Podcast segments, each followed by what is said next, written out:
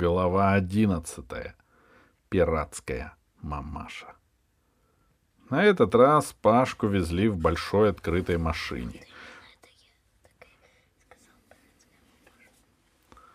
Пиратская мамаша. На этот раз Пашку везли в большой открытой машине, а по сторонам, спереди и сзади, ехали на велосипедах черные пираты и время от времени полили из бластеров по окнам домов. На заднем сиденье машины, которую раньше использовали для почетных гостей с других планет, устроились Пашка и крыс. В ногах у них свернулся М. Кавалькада стрелой пронеслась по улицам, пролетала сквозь парк, засаженный карликовыми деревьями, и замерла перед дворцом. Дворец был трехэтажный, с мраморными колоннами и статуей какого-то брастака в короне перед главным входом. «Здесь раньше жили короли», — сказал Му. «Потом открыли музей, а теперь его заняли э, наши новые господа». «Э, «Господа или карантинные врачи?» — спросил Пашка. «Карантин — это шутка», — сказал мальчик-крыс. «Не понимают этих шуток», — удивился Пашка. «Зачем такая шутка?» «Потому что мы коллекционеры драгоценностей». Шофер распахнул дверцу, и Пашка, подобрав длинную юбку, чтобы не упасть, торжественно вышел из машины. По сторонам широкой лестницы с очень маленькими ступеньками были навалены груды камней, кирпича, штукатурки со следами росписей, клочья ковров и гобеленов. «Наши господа, — сказал М, — такие крупные, что ради их удобства пришлось вынести из дворца все лишнее. «Правильно», — сказал мальчик-крыс. «Всю музейную требуху выкинули. Народу это не нужно». «Совсем не нужно», — захихикал М, но Пашке показалось, что смех у него невеселый. Войдя во дворец, Пашка понял, что пираты превратили трехэтажный дворец в одноэтажный, сломали перекрытия, перегородки, а заодно и все украшения. «Ну и варвары», — подумал Пашка. «Сколько придется потрудиться реставраторам». Они миновали первый, когда-то трехэтажный зал. У следующей двери сидели кружком пираты и резались в карты. — Вы куда? — спросил один из них. — Мы к мамаше, — сказал крыс. — Что-то я тебя не знаю. — Младенец, — сказал один из пиратов. — А вот сейчас узнаешь, — ответил крыс и в одно мгновение превратился в невысокого худого человека с очень белым лицом. — Одну минутку, господин крыс, — сказал пират и, сунув голову в дверь, сказал, «Мамаша, к тебе сынок с компанией.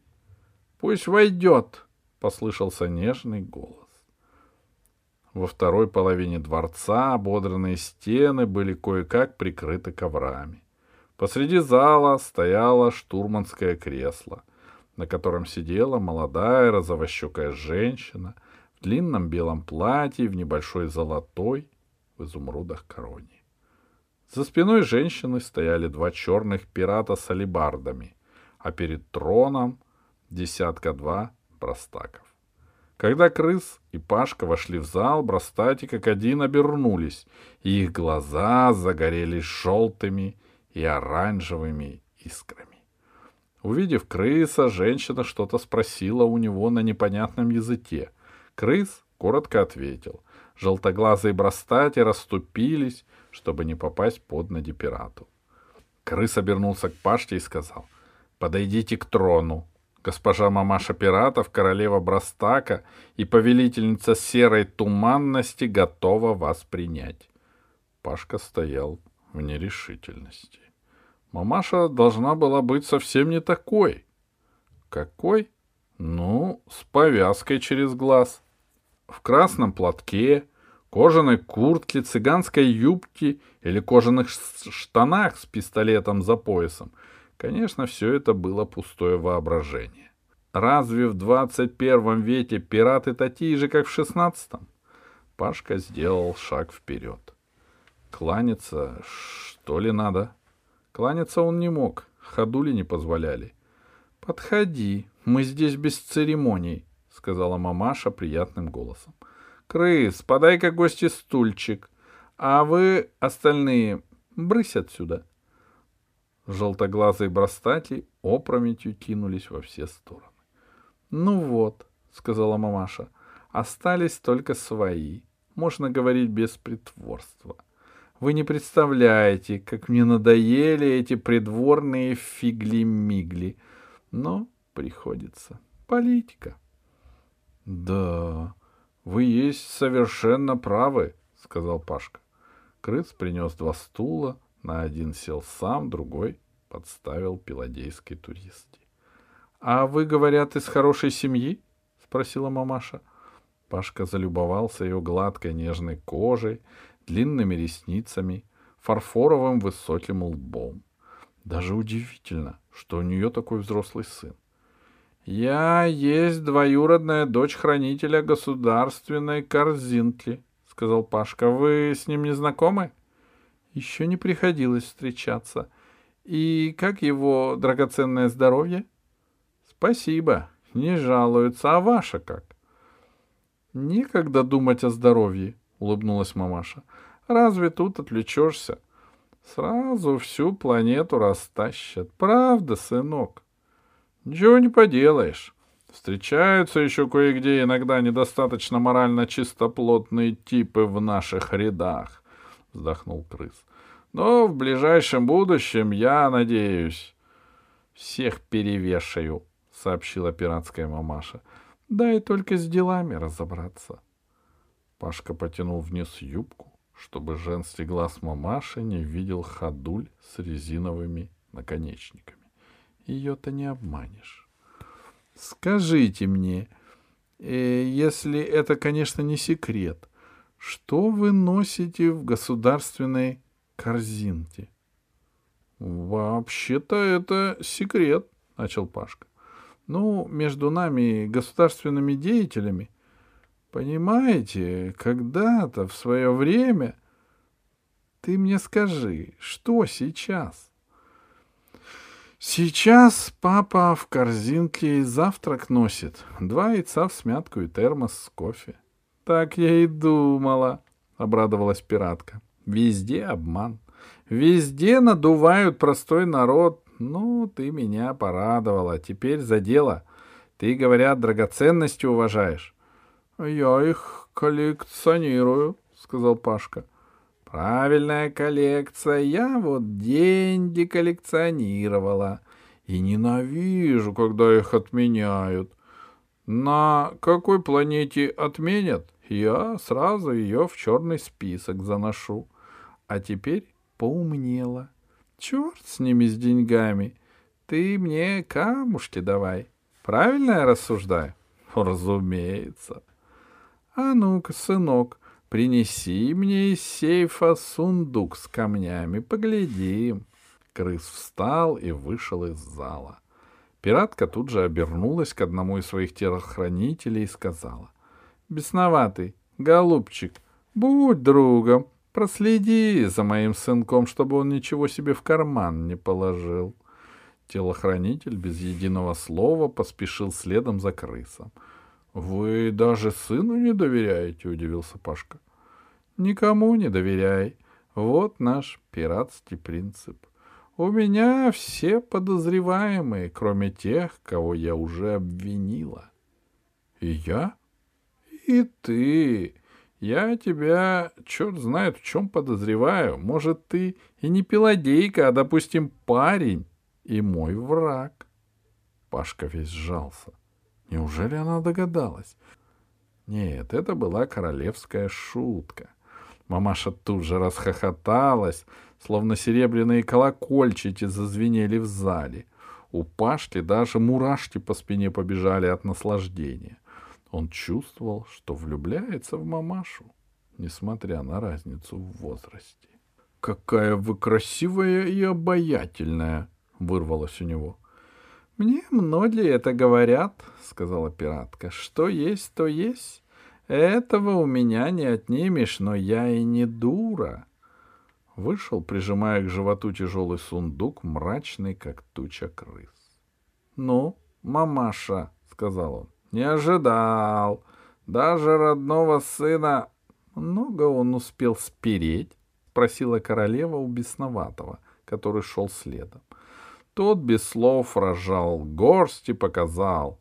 Там лежали три больших сверкающих алмаза. — Передай сюда сундук, — сказала королева. — Ну что с ним будешь делать? Мальчишка еще. Не вешать же мне его, а может повесить? — Мамаша, — возмутился крыс, — у нас гости. — Сиди, сиди. Я скорее вот этой Пиладейте свой сундук доверю, чем тебе, паршивец. Давай сюда ключ от сейфа. Отпечаток снять успел? Ну ничего, я сегодня вечером новый замок врежу. Так на чем мы остановились? С ангельской улыбкой она обернулась к Пашле. Вы хотели показать мне свои сокровища? Да-да, фамильные драгоценности все время с собой вожу. От моей бабушки остались. Так я тебе и поверил, — подумал Пашка, стараясь сбросить с себя наваждение. Уж очень доброй казалась красавица. В сундуке было несколько шкатулок. Одна была доверху полна бриллиантов, вторая — изумрудов, третья — жемчуга, четвертая — голубых с красными искрами тритонитов, пятая — небесных сапфиров, шестая малиновых альвейсов, седьмая алых рубинов, восьмая огненных краков. А дальше Пашка и счет потерял всем этим камням, серьгам, кольцам и брошкам. Пиратка словно впала в транс, не могла остановиться, раскрывала шкатулку за шкатулкой, доставала бриллиантовое ожерелье и приговаривала тихим голосом. «Музейные вещи, уникумы, мы плохого не держим. Мамаша, сказал наконец крыс. Время не терпит, надо решать. А чего решать? С трудом оторвалась от своих драгоценностей королева. Красиво? Очень, сказал Пашка. За такие камни и душу продать не жалко. Хочешь, поделюсь. Вряд ли на своей пиладее найдешь такой сундук. Ах, разве можно сравнивать? Правильно, ты умная женщина. Окажешь мне небольшую услугу? Поделюсь. Да за такие камни я готова двоюродного папу променять, сказал Пашка. И тут ему стало стыдно перед населением планеты Пиладея, которое он такими словами оклеветал, притом несправедливо. Нелегка доля шпиона. Пираты переглянулись. Мамаша подмигнула сыну. Именно этого они ждали от Пиладейти, так как люди часто судят о других по себе. И пираты, готовые на все ради грабежа, надеялись, что Пиладейка не лучше их, и угадали. «Я буду с тобой откровенна», — сказала мамаша. «У нас корабль сломался, а моему сыну надо срочно слетать на землю». «Ну и что? Пусть летит», у него нет билета, сказала пиратка. А отдать ему мой? Ни в коем случае. Вы вместе полетите. Ты и он. Под видом Алисы. Под видом Алисы? Конечно, у нее билет есть. А Алиса? Она останется, забудь о ней. С тобой полетит крыс под видом Алисы, а ты получишь камни. Не понимаю. Твое дело маленькое. Иди на корабль, как будто вы с Алисой лучшие подруги, и держи язык за зубами. О карантине ни слова, ясно? Всего-то. А нам от тебя многого не нужно. Крыс, принеси-ка маленькую шкатулку, у меня на туалетном столике стоит, понял? Мигом, мамаша, сказал крыс. А мы с тобой по маленькой — сказала мамаша. «Употребляешь?» «Вообще-то я азотную кислоту предпочитаю, но за компанию могу и обыкновенного спирта принять». Она хлопнула в ладоши, и тут же подошел пират с подносом, на котором стояли большая бутыль и два высоких бокала. «Э, «Вы уж простите, — сказал находчивый Пашка, — но у нас на Пеладее другое пьют. Спирт нас не берет». «Что же такое вы пьете?» «Воду». «Неужели? А я даже и притронуться к воде не могу. Мутит. Так на вашей планете можно сесть на берегу речки и пьяный будешь?» «Нет, мамаша», — сказал фамильярно Пашка. У нас с водой туго, у нас реки спиртовые, а воду в бутылках раздают. Как же я раньше не знала. Я бы на вас разбогатела, возила бы к вам воду. Она обернулась к бесноватому. Чего стоишь, как истукан? Принеси-ка мои гости стаканчик воды, да покрепче. Мне рюмочки хватит, сказал Пашка. Они чокнулись. Мамаша бокалом со спиртом, Пашка с водой. Мамаша широко открыла рот и влила туда весь бокал, крякнула и заела грибком. Пашка осилил воду в два глотка, поморщился и сказал. — Крепкая у вас водица. — Чего же не закусываешь? — Ничего, я завтра закушу, у нас такой обычай. Вот, мамаша, сказал крыс, входя с маленькой шкатулкой в руках. Все, как вы сказали. Молодец. Для нашей дорогой соратницы ничего не жалко. Она забрала из первой шкатулки горсть бриллиантов, хотела пересыпать в маленькую шкатулку, которую принес ее сын. Но потом отсыпала большую часть обратно, а что осталось, кинула с сожалением в шкатулку. Алмазы застучали одно, как горох. — Мамаша, не скупитесь, — сказал крыс. — Молчи, — возмутилась фарфоровая красавица. — Не ты их зарабатывал, тебе легко чужим добром распоряжаться. Я зато побольше жемчуга насыплю. Жемчуг красивее. Жемчуга она тоже пожалела. Смогла расстаться только с одним сапфиром — Пришлось, чтобы заполнить шкатулку, доверху подарить Пашке носовой платок, подушечку для иголок, расшитую бисером, позолоченную брошку и нитку стеклянных бус. Пашка не спорил, старался не улыбаться, хотя раньше ему такой жадности видеть не приходилось. — Вот, держи, — сказала она наконец. — Сегодня я добрая, бери, не стесняйся. — очень вам благодарна, сказал Пашка. Но если ты на корабле пикнешь, мои люди тебя под землей найдут, ясно? Ясно. Ну ладно, пойду всхрапну. Еще вопросы есть? Я беспокоюсь за моя соседка Алиса, желаю, чтобы она была здорова. Не беспокойтесь, сказал крыс. Алиса довольна и счастлива. Следующим же кораблем она полетит домой. Слово пирата. — А вам можно верить? — спросил Пашка. — Как же не верить? — сказала мамаша. — Покажи ей Алису. Она в парте резвится. Покажи ее нам. Крыс быстро ушел из зала. Королева достала из патрона небольшую подзорную трубу. — Эй, бесноватый! — сказала она. — Раздвинь шторы.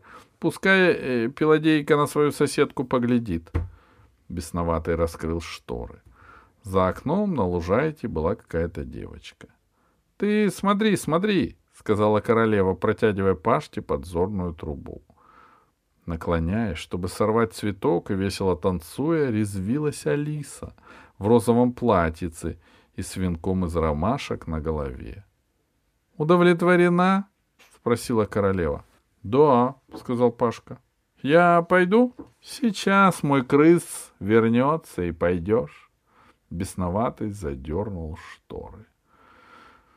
Ну что ж, подумал Пашка, Алису этот крыс изобразил довольно убедительно. Только забыл, только забыл, что у нее розового платья и в помине нет, и уж тем более в такой момент она не будет скакать по лужайке, Пашка вежливо пожал руку пиратской королеве.